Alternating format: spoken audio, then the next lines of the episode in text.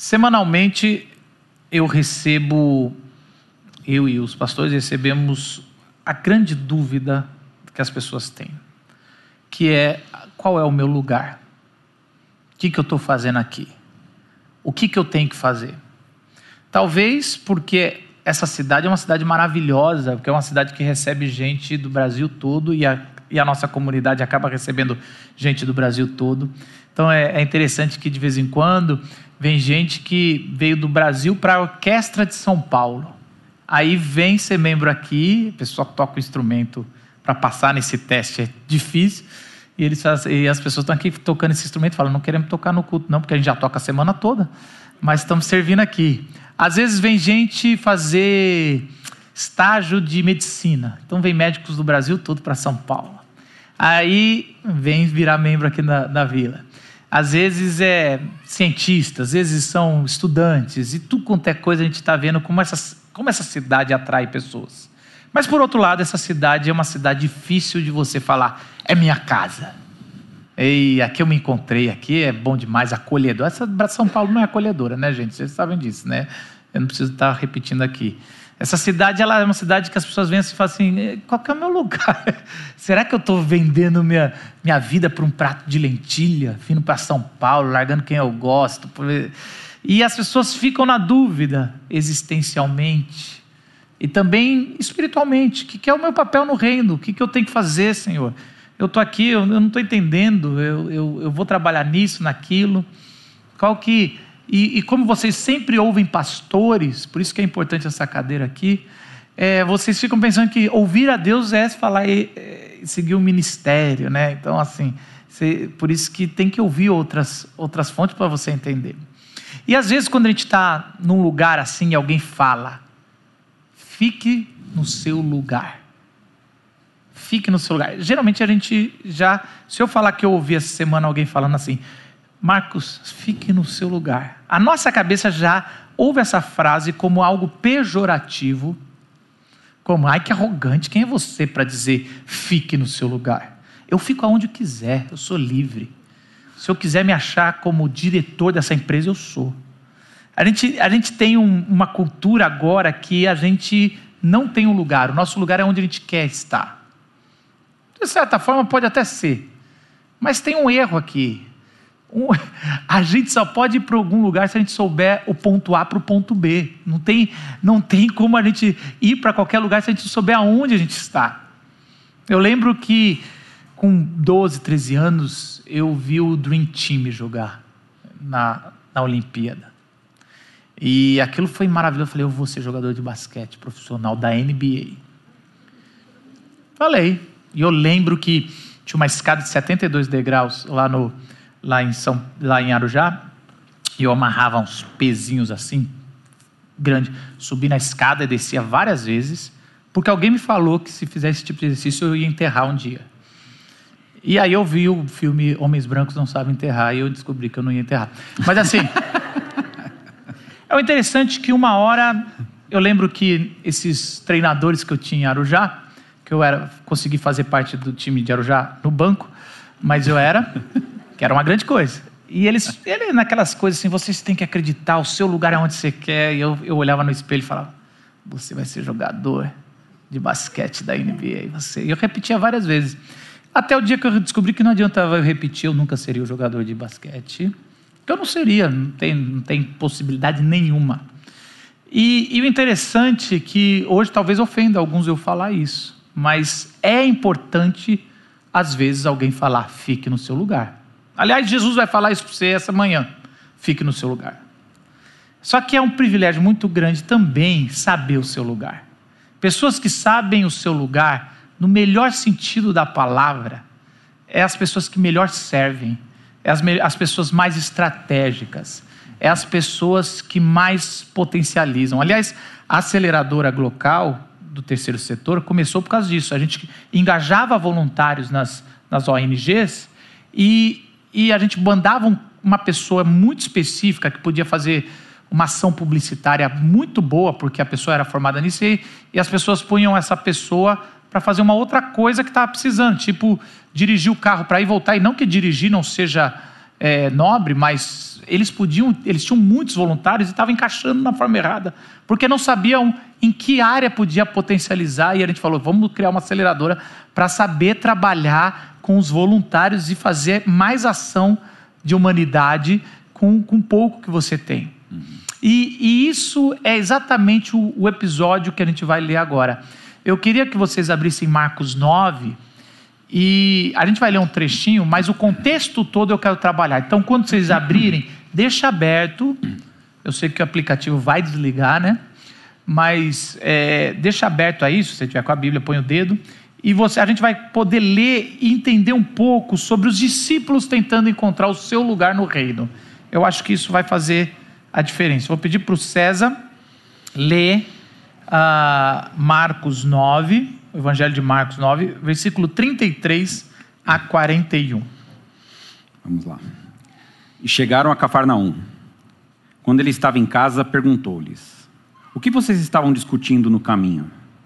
Mas eles guardaram silêncio, porque no caminho haviam discutido sobre quem era o maior. Assentando-se, Jesus chamou os doze e disse: Se alguém quiser ser o primeiro, será o último e servo de todos. E tomando uma criança, colocou-a no meio deles. Pegando-a nos braços, disse-lhes: Quem recebe uma destas crianças em meu nome, está me recebendo. E quem me recebe, não está apenas me recebendo, mas também aquele que me enviou. Mestre, disse João, vimos um homem expulsando demônios em teu nome e procuramos impedi-lo, porque ele não era um dos nossos. Não impeçam, disse Jesus. Ninguém que faça um milagre em meu nome pode falar mal de mim logo em seguida, pois quem não é contra nós está a nosso favor.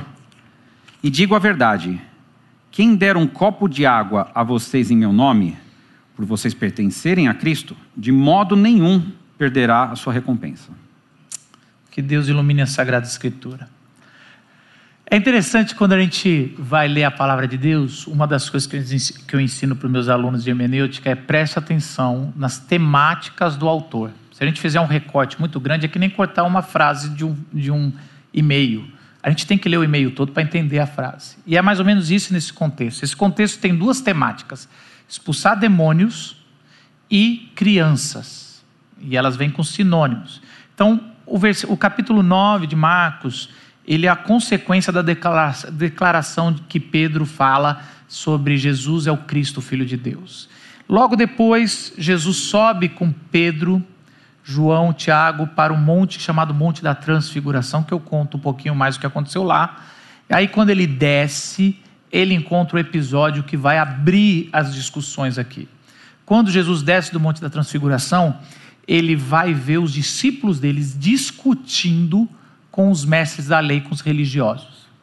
E Jesus pergunta: o que, vocês estão falando? O que, vocês estão discutindo? E aí, é, nenhum dos dois grupos responde Jesus. Nem os discípulos falam que estava discutindo, nem os religiosos falam que estavam discutindo. Vem um homem do meio ali da muvuca e fala: Eu vou falar o que eles estão discutindo.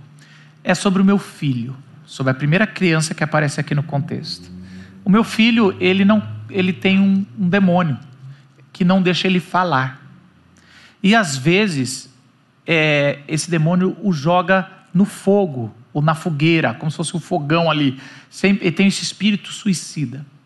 Eu trouxe aqui esse meu filho e os seus discípulos não conseguiram expulsar o demônio deles. Agora você, você imagina, né? Quantas vezes a gente vai num culto gostoso, eles estavam lá no Monte da Transfiguração, recebendo, ouvindo Deus, eles descem, já toma uma paulada dessa, que situação, menino endemoniado, gente. A gente fica pensando assim, não, adulto até que vai, até entendo. Criança, não, é, e aquela situação, e eu sei que Jesus fica muito bravo. Jesus fica muito bravo e fala assim: ô geração de incrédulos. Ele não está falando dos outros, não, está falando dos discípulos mesmo.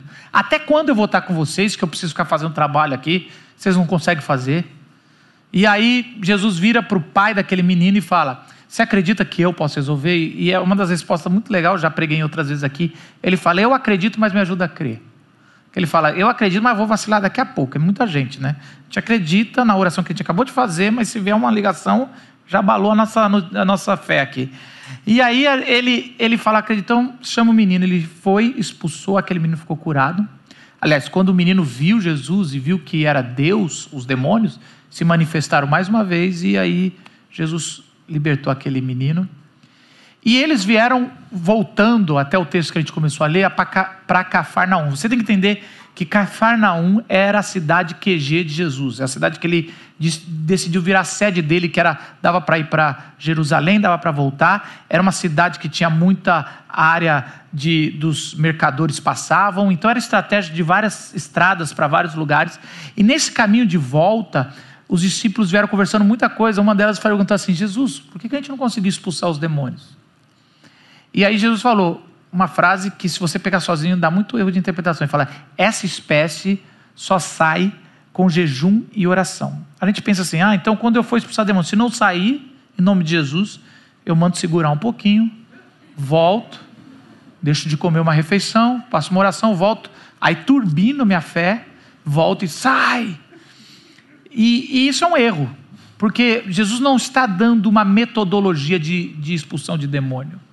Jesus está dando um tipo de pessoa, é quase como se ele falasse: esse é, expulsar demônio não é um método, é para um tipo de pessoa que me busca mais. Ou ele está falando, é para o tipo de pessoa que subiu no Monte da Transfiguração. Porque só sobem três, os outros não subiram. E eles não subiram para ver Deus, eles subiram para orar e jejuar. Então, esse tipo de demônio, vocês que ficaram para viver a vida, se vocês não viverem uma vida de oração e jejum, não vai conseguir. Não é uma metodologia, é para um tipo de pessoa que está buscando. E aí, eles continuam o caminho. Quando chegam em Cafarnaum, antes de Jesus sentar para dar descansado, sabe quando vai tirando já a roupa, tira a sandália de fora, está lá na casa, provavelmente talvez da sogra de Pedro, se eu não me engano, era uma das, dos lugares lá. E aí ele está lá, não sei o quê. Aí eles estão chegando e, e, aí Jesus faz a pergunta que é constrangedora. O que, que vocês estavam conversando? O texto começa, eles não responderam nada. Era um silêncio que estava. Por quê? Porque eles estavam discutindo quem era o maior. Versículo 34 e 35, dá uma olhada na tua Bíblia. Mas eles guardaram silêncio, porque no caminho haviam discutido quem é, é sobre quem era o maior. Assentando-se Jesus chamou os doze e disse: Se alguém quiser ser o primeiro, será o último, e servo de todos. Primeiro, eu queria falar: o que é essa discussão do nada sobre quem é o maior ou menor? De novo, se a gente acha que o texto bíblico é um jogado na frente do outro acaso, a gente não entende. É a mesma discussão que estava tendo ali antes, quando Jesus perguntou que o, o pai do menino interferiu. É uma discussão, talvez, eu gostaria eu vou jogar algumas inferências aqui no texto. Talvez é, algum discípulo que desceu lá do alto, tipo João, tipo Pedro, fala assim: vocês são burros, hein? Se eu tivesse lá, eu teria expulso. Vocês não, o que, que vocês fizeram? Vocês, vocês falaram em nome de Jesus. Você tem que falar essa frase, senão não sai não. Aí o outro talvez falou: não, é o tom de voz. Você tem que falar em nome de Jesus. E aí, esse tom de voz vai ter um descarrego e você vai ver que vai, vai ter uma, uma, uma expulsão. Aí eu, eu acho que um começou a falar: eu, eu conseguiria. Você fica tomando essas broncas de Jesus à toa. E aí, essa discussão faz mais sentido no contexto de quem é o melhor, quem é o maior. Quem é o maior de poder carregar o nome de Jesus para libertar as pessoas? Quem é o maior do que Jesus chamou? E aí eles começaram nessa discussão ali, depois da frase de Jesus, ou então alguém falou: Eu jejuo e eu oro, eu conseguiria. Vocês não estavam lá em cima no monte? E aí Jesus, ele, quando ele chega, ele fala: O que, vocês estavam discutindo?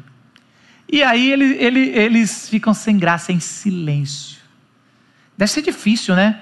Para os discípulos eles saberem que Jesus conhece a intenção do coração. Né? né, né? Porque quando Jesus pergunta isso, eles já desconfiaram. Eles sabem, não dá nem para dar uma mentidinha. Sem Jesus na sala, a discussão era quem era o melhor. Ah. Com Jesus na sala, era quem era o menos pior, né? É, é bem isso, são um é, trash, né? Quem é menos, é menos pior? É, quem é o menos pior, porque ali os caras ficaram. E aí? Quem vai, quem vai falar que é melhor para Jesus, né? É muito desesperador quando a gente percebe na nossa vida que Deus sabe a intenção do nosso coração, não é não? Porque assim, não adianta mentir para Deus. Ele está ali perguntando, Marcos, você está fazendo? Eu lembro que eu era menor, assim, igual você, quando você conta suas histórias, eu fico assim, eu, eu, eu orava para Deus fazer eu ganhar na loteria, porque eu olhava os ricos e falava, eu vou ser um rico muito melhor. E eu já contei isso aqui, que se Deus fizesse eu ganhar na loteria, seria um milagre realmente, porque eu nunca apostei. Então, se eu ganhasse, iria ser um milagrão, eu ia usar aquele dinheiro. E aí, a, mas a minha intenção era ficar rico, não era usar bem, né?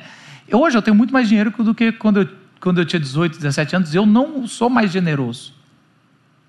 Então, é interessante essa intenção do coração que a gente percebe, talvez os discípulos, quando ele perguntou, ele tomou um susto. É, gente... Hum. E aí Jesus falou: se vocês querem ser o maior, que vocês. É... Aqui, assentando-se, Jesus chamou os doze e disse: Se alguém quer ser o primeiro, será o último e servo de todos. A gente lê isso como algo mal educado, dizendo: a penalização de quem quer ser o primeiro é ser o último e servir todo mundo. Então eu já sei a intenção, todos vocês vão ser o último. Mas Jesus não está dando uma penalização, Jesus está dando um caminho de conduta.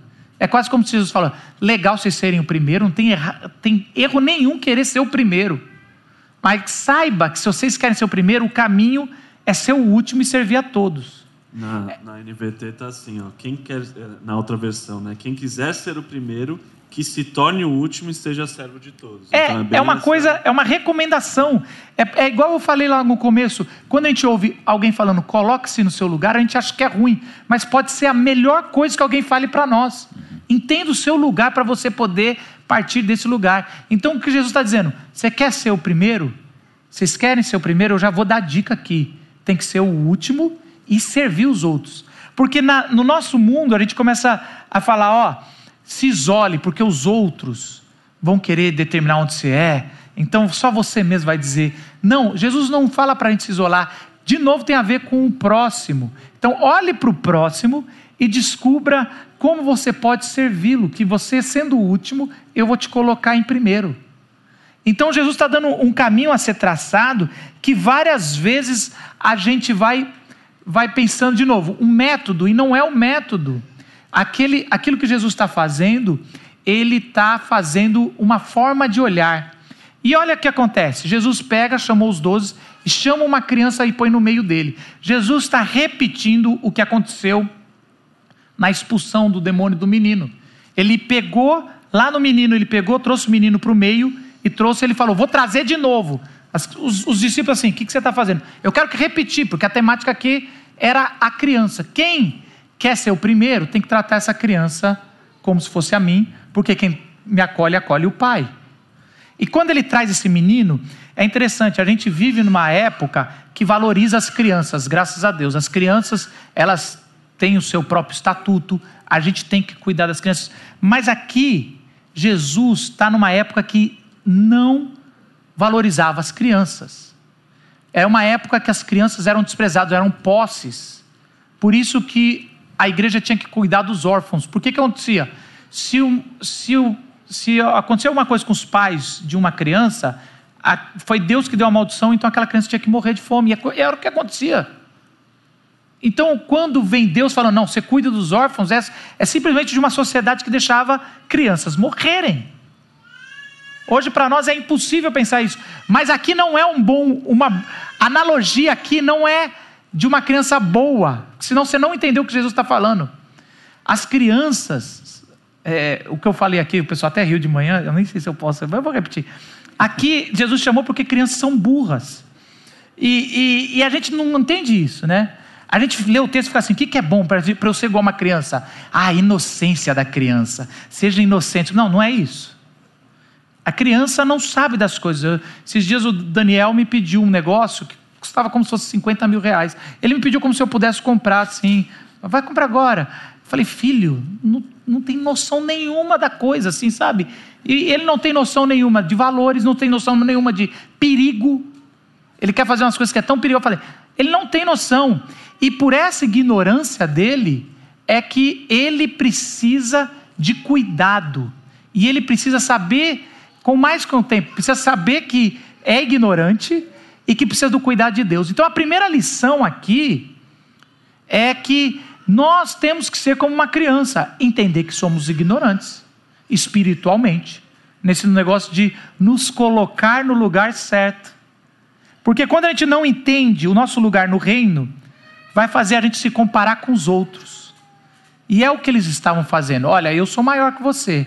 Eu sou. Jesus está falando, não, não, não. E é interessante, isso é legal. A mesma ignorância das crianças que coloca elas em risco faz ela ter conexões improváveis. É muito legal ver ah, as crianças se enturmando sem pensar em status social, sem pensar em, em nada, porque ela não, não tem essa maldade, ela não tem essa visão e faz ela não se comparar com outro em coisas. Ela vai interagindo e tudo mais. Então, é primeira, essa é a primeira aproximação do, do quando a gente não entende o nosso lugar no reino de Deus, a gente começa a se comparar e começa a falar: ah, eu não sou igual Fulano, Fulano está sendo usado, eu não sou, ou Fulano, Fulano é mais usado do que eu. Eu, só mais uma antes de talvez vocês interagirem. Eu fui lá para a igreja em Recife e, eu, por um lado, eu fico feliz pra caramba de ver uma igreja crescendo. E aí sempre tem um negócio no fundo do meu coração que chama pecado, que fica assim: Ô Senhor, por que, que eu não tenho uma igreja grandona desse jeito? Por que que, por que, que a gente a está fazendo esse negócio? Por que, que não. Sabe?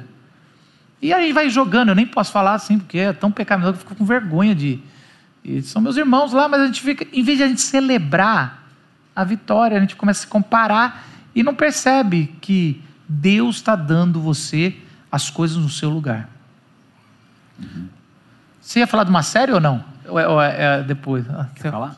Não, é, em relação a isso, né, eu trabalho como missionário com adolescentes, né? E olhando para a situação às vezes de, de sucesso assim na missão ou, ou não, né? Sempre essa visão de reino que você estava falando, né, Marcos? O, é, é, era bem comum a gente meio que atrapalhar o trabalho dos outros. Não atrapalhar, mas a gente conseguir alcançar adolescentes que outras pessoas estão querendo é, levar para a igreja ou o que for. E a gente olhava e falava: ah, essas pessoas são invejosas, não têm é, noção de reino e tal. Algumas até apoiavam, mas era eu lembrei de uma situação curiosa onde aconteceu o oposto. Tinha uma pessoa que estava participando assim da missão, começando a conhecer Cristo, e ela foi para uma igreja. E a gente falou: não, era muito melhor que ela tivesse aqui. Aqui na missão a gente consegue falar de Jesus de uma forma melhor. Daí, essa visão de reino que a gente tinha antes, que a gente falava: não, as pessoas não têm isso, a, a gente percebeu que a gente não tinha. Né? Que a gente olhava e falava: não, era melhor é, é, ela estar aqui, né? e, e, não, não ter essa postura, que é o, o, o trecho logo em seguinte que o, os, versículos, os versículos vão falar que os discípulos olham e falam: não, a gente tentou parar com que aquela pessoa continuasse fazendo o que é. ela estava fazendo. Né? Uhum. É, eu acho que a, a, o que mais me chamou a atenção nesse primeiro, nessa primeira parte é, é, é, tentar pensar na cabeça deles. Né? Antes de chegar com Jesus, eles estavam naquela briga, discussão, quem é o melhor ou não, o que podia ter feito de diferente ou não. Mas não do ponto de, de não parece a discussão que eles estavam assim, o que a gente podia fazer para aquela pessoa, né? Eles estavam mais discutindo entre eles por que, que eles não tinham conseguido fazer algo, né? E aí quando chega Jesus, Jesus pergunta e aí aquele silêncio, Jesus coloca.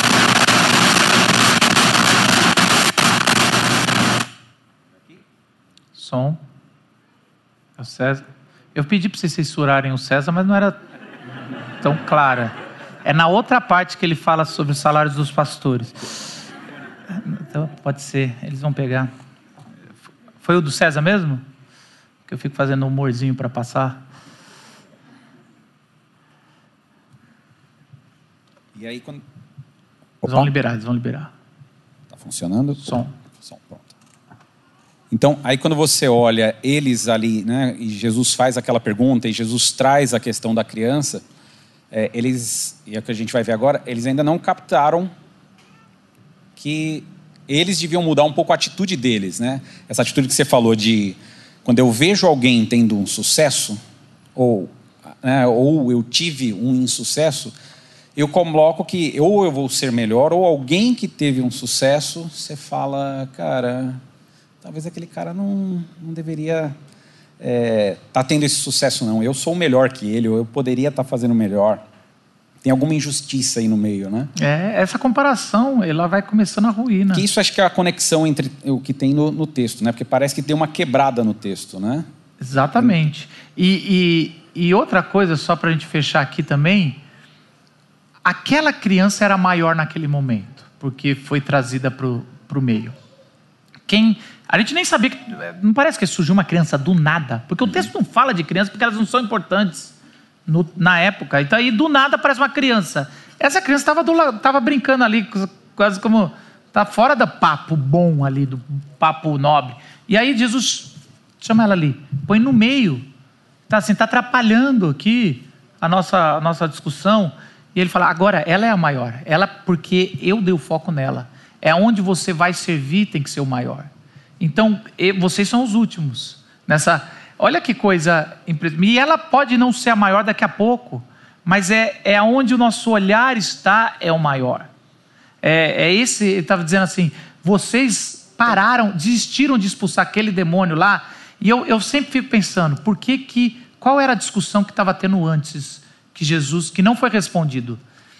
Talvez, eu tenho, os teólogos dizem que talvez porque aquela criança não sabia né, porque o demônio não estava deixando aquela criança falar, é, era muito comum expulsão de demônios antes de Jesus. É, então as pessoas, o que, que faziam os rabinos, os, os, os mestres da lei? Eles pegavam e falavam para o endemoniado repetir o, o Shema Israel, repetir os textos bíblicos de Deus é o único Deus e havia libertação. Então já havia pessoas que libertavam dos demônios. E a, Talvez a discussão ali é: esse demônio não deixa ela falar. Então ela não tem como fazer o ritual que tem que passar. E aí eles desistiram. E aí eles começaram a discutir do ritual e deixaram a criança com o demônio. E praticamente eles iam continuar com o discurso teológico e não pensar de novo na pessoa que estava sofrendo e no pai ali. Então, é, ou então talvez algum religioso falou: deixa essa criança chegar numa idade onde ela responde por ela mesma e aí ela vai conseguir se libertar. Olha como é, como facilmente a gente sai da dor, da onde a gente tem que fazer, de quem é o maior, para discutir outras coisas que, que a gente acha que é mais importante, teológicas, políticas e outras. E aí o, segundo, o texto em seguida parece que é jogado do nada, mas o texto, de novo, diz a mesma temática.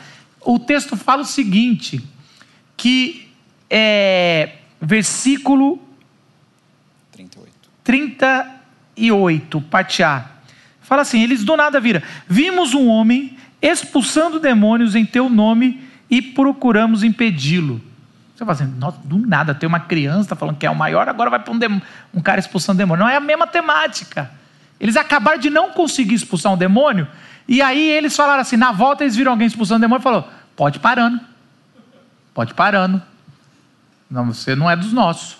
Parece até que, Cara, que Cristo, quando pegou a criança, ele estava dando um spoiler disso, né? É um spoiler! É, porque quem fala isso. Ele já sabia, se é o cara vai falar uma besteira, vai falar, deixa vai eu falar. já ver se o cara não fala. Vai... Isso no roteiro fala que é uma inserção para você entender a virada. E é isso, Jesus ele faz uma inserção para você. João fala, vimos um homem. Quem é João? João é considerado o apóstolo do amor. Por que ele é o apóstolo do amor? Porque ele é o mais que escreveu sobre o amor de Deus numa época em que todos falavam sobre o ju juízo de Deus. Ele porque, mas ele é um apóstolo do amor e olha o que ele faz. Ele vê um homem expulsando demônios de algum endemoniado e interrompe. Agora você imagina interrompendo o cara se debruçando aqui, se, se rebatendo aqui, e ele fala: "Não pode, porque você não é dos nossos. Não é legal você fazer". Isso que a Cristo acabou de falar antes. Quem é, recebe uma dessas crianças em meu nome é. está me recebendo. E aí a gente entende o texto depois, César, que fala: se alguém fizer alguma coisa com esses meus pequeninos, e a gente quer falar só de criança, mas ele ali está falando sobre esse, essas pessoas que estão sofrendo com, a, com o inimigo. Era melhor amarrar uma pedra e se jogar no mar.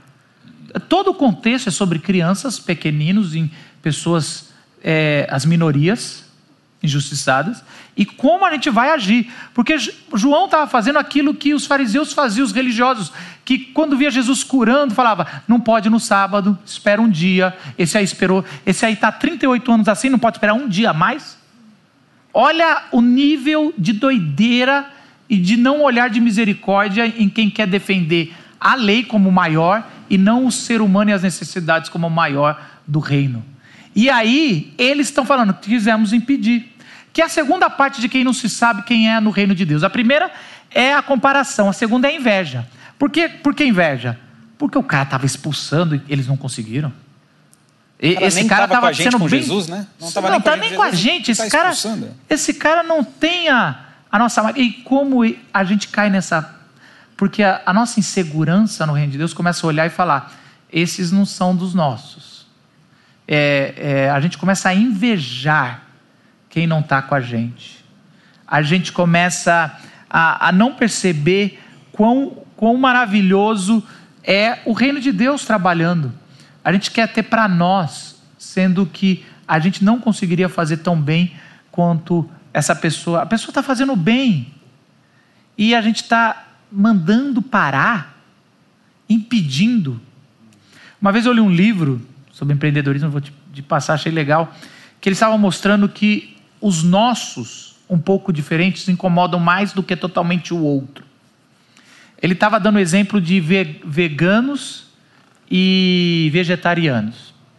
E ele estava mostrando como os veganos odeiam mais os vegetarianos do que a gente, carnívoro, que não sabe de nada. Por quê? E eu achei muito bom aquele exemplo.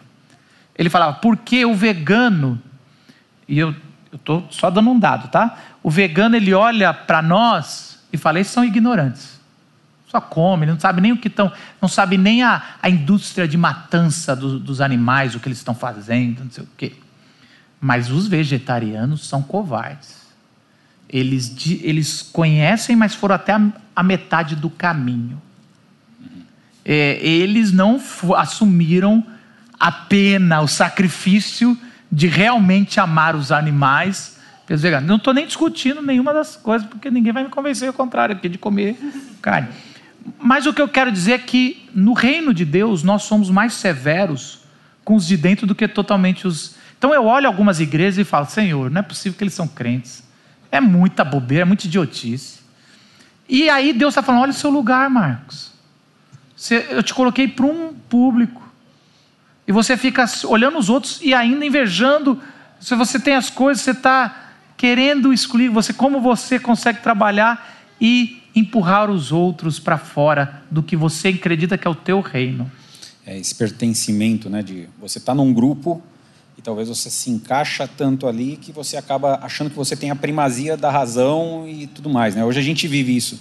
Eu comentei no outro culto que tem uma série lá na Netflix e um episódio fala sobre, sobre lavagem cerebral, né? E, e é Qual era a série? Você, você pegou o nome? Você já esqueceu? Experiência? Hã?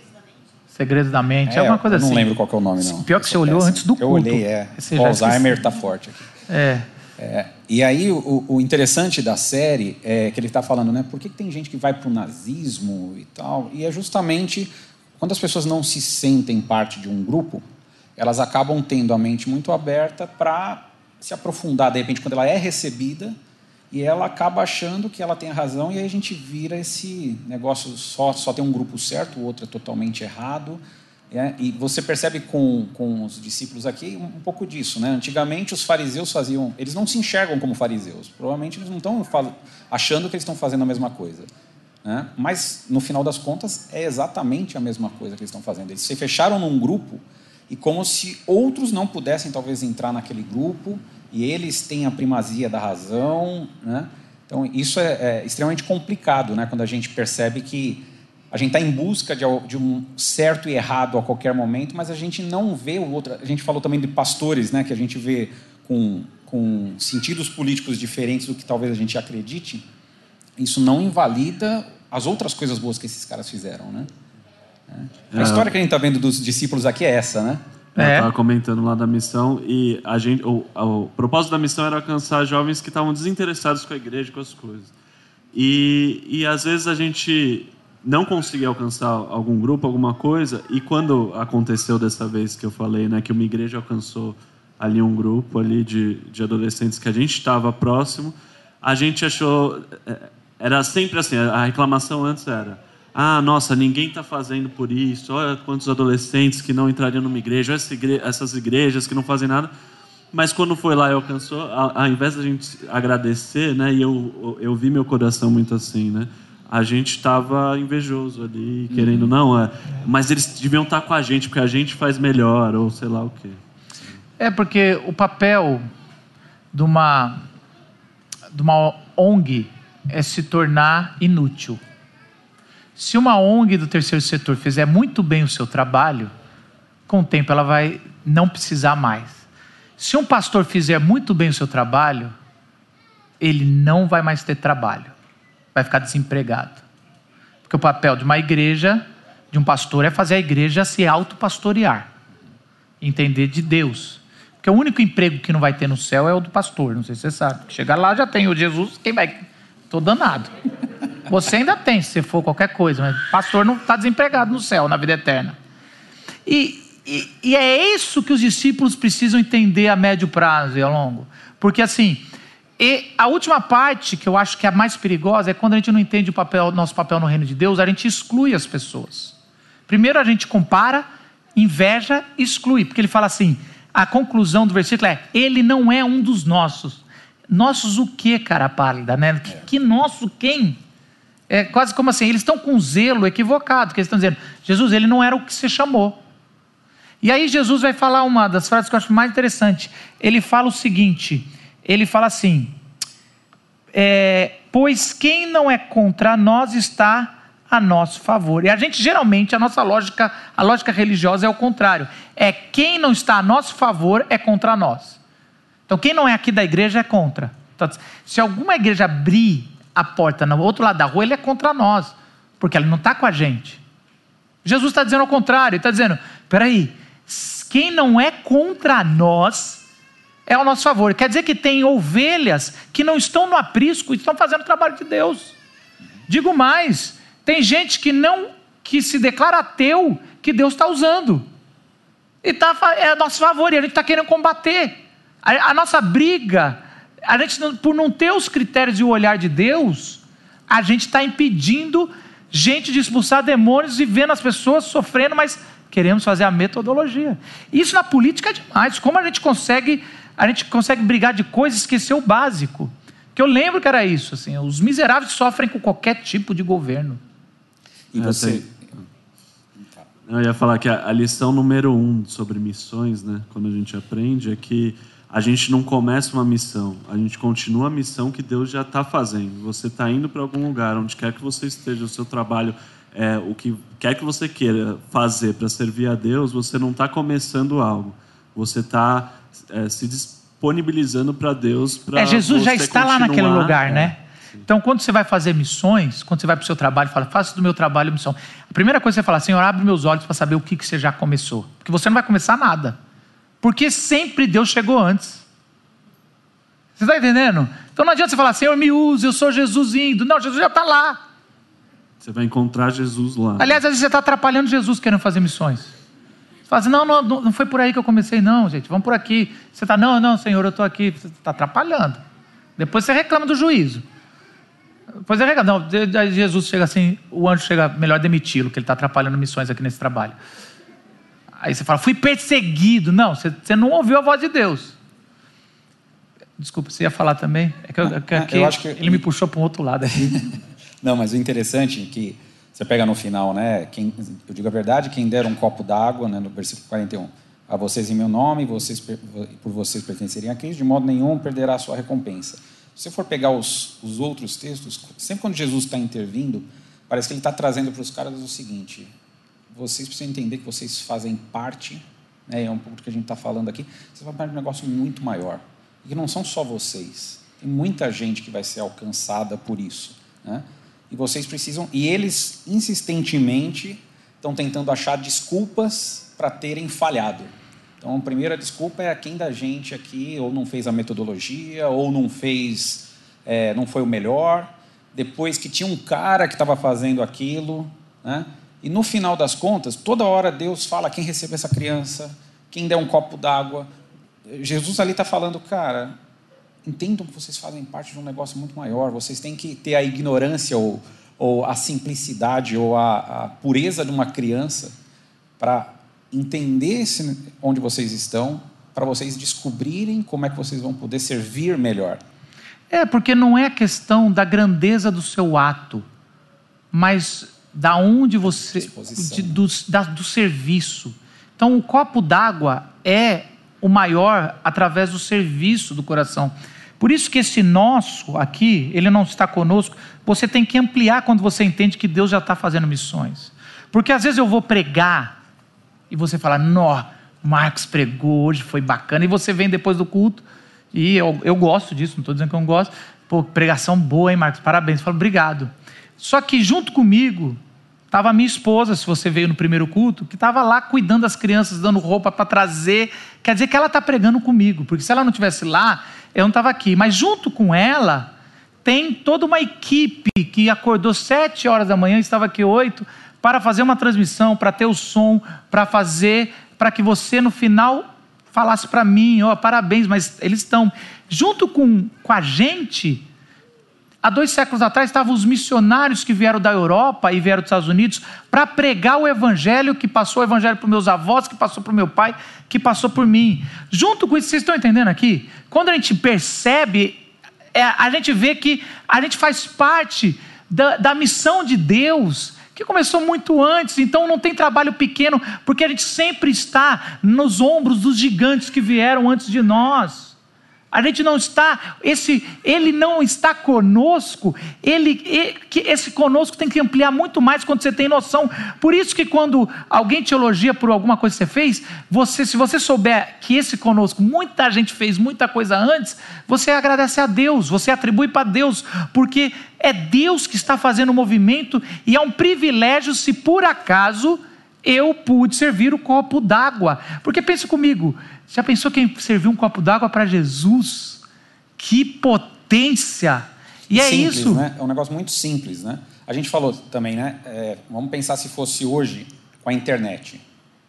né? Os discípulos não teriam visto um cara expulsando demônios, né? Ele estaria no YouTube lá vendo um monte de cara, né? Talvez. E eles ficariam, Jesus, olha quanto cara está fazendo no seu nome, não é parte dos nossos, né? Ou queriam cancelar todo mundo, né? Ou iam querer cancelar os caras, porque, olha, estou cancelando esse cara aqui que está fazendo no seu nome. E, no final das contas, o que Cristo está falando aqui é, cara, volta para o simples. Volta para o simples, tenta você se encaixar. Né? Então, é, é, acho que essa é a mensagem importante né, do texto. Eu queria aterrizar falando sobre a primeira parte desse capítulo, que a gente, eu acho que ela, ela começa e ela fecha isso. É, a gente começa o capítulo dos discípulos, principalmente os três, subindo e, e tendo o monte da transfiguração. O monte claramente está repetindo o que Moisés fez, e Moisés ficou com a face brilhando quando viu Deus. E Jesus começa a, não só a face, mas as vestes, começa a brilhar, trazendo uma repetição do monte Sinai, que foi o monte que, que Moisés recebeu ali, a lei ali estava. E é interessante que nada mais sabendo o lugar no reino de Deus, quando Pedro viu é, Moisés representando a lei, Elias os profetas, Jesus ali, e ele fala: Vamos fazer uma tenda, porque esse é o nosso lugar, esse é o meu lugar no reino, perto de vocês. E aí vem uma voz e diz: Esse é o meu filho amado, ouçam-no. Olha que interessante. Ali estava bem claro que nós deveríamos começar a ouvir, ou que ali era uma nova forma de Deus falar. No Antigo Testamento, Deus fala o tempo todo com as pessoas, em forma audível. E às vezes você quer, ore, quer, Senhor, fala comigo. Mas quando começam os evangelhos, começa a mostrar que a palavra se fez carne. Ouça Jesus. E aí Deus começa a não falar mais. Se você for ler os evangelhos para frente, você não vai ouvir mais a voz de Deus do além. É Jesus que fala em nome de Deus, porque Ele é Deus. E no Pentecoste é o Espírito que fala aos nossos corações. Claramente está dizendo isso. Mas por que, que eu estou dizendo isso? Porque os discípulos não estavam ouvindo Jesus, mas Jesus sabia o seu lugar no reino de Deus. E o lugar de Jesus no reino de Deus era a cruz. E o mais irônico e apaixonante dessa história do Evangelho é que o lugar da cruz era o lugar de todos nós, menos o lugar de Jesus. Mas Jesus falou: O meu lugar no reino de Deus eu vou assumir para que vocês tenham um novo lugar de privilégio.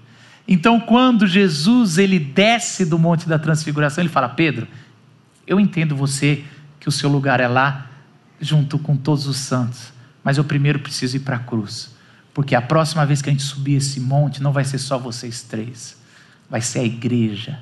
E aí a gente vai ficar para sempre com Moisés, Elias e com o Pai. Para a gente subir no Monte da Transfiguração, Jesus teve que descer e morrer na cruz, porque ele sabia o lugar dele para que a gente não precisa mais comparar com os outros, invejar alguém ou excluir os outros. É um reino de inclusão, de justiça e amor. E que por isso, toda vez agora que você pensar, Senhor, qual que é o meu lugar? Tente pensar quem são as crianças, os pequenos que Ele está colocando ao seu redor, no seu trabalho, talvez é no, no seu, uh, na sua família, aquela, aquele parente chato. Deus colocou você para ser servir e ser o maior ali na tua casa, servindo a todos. Talvez é no seu trabalho, talvez é, é no seu dia a dia.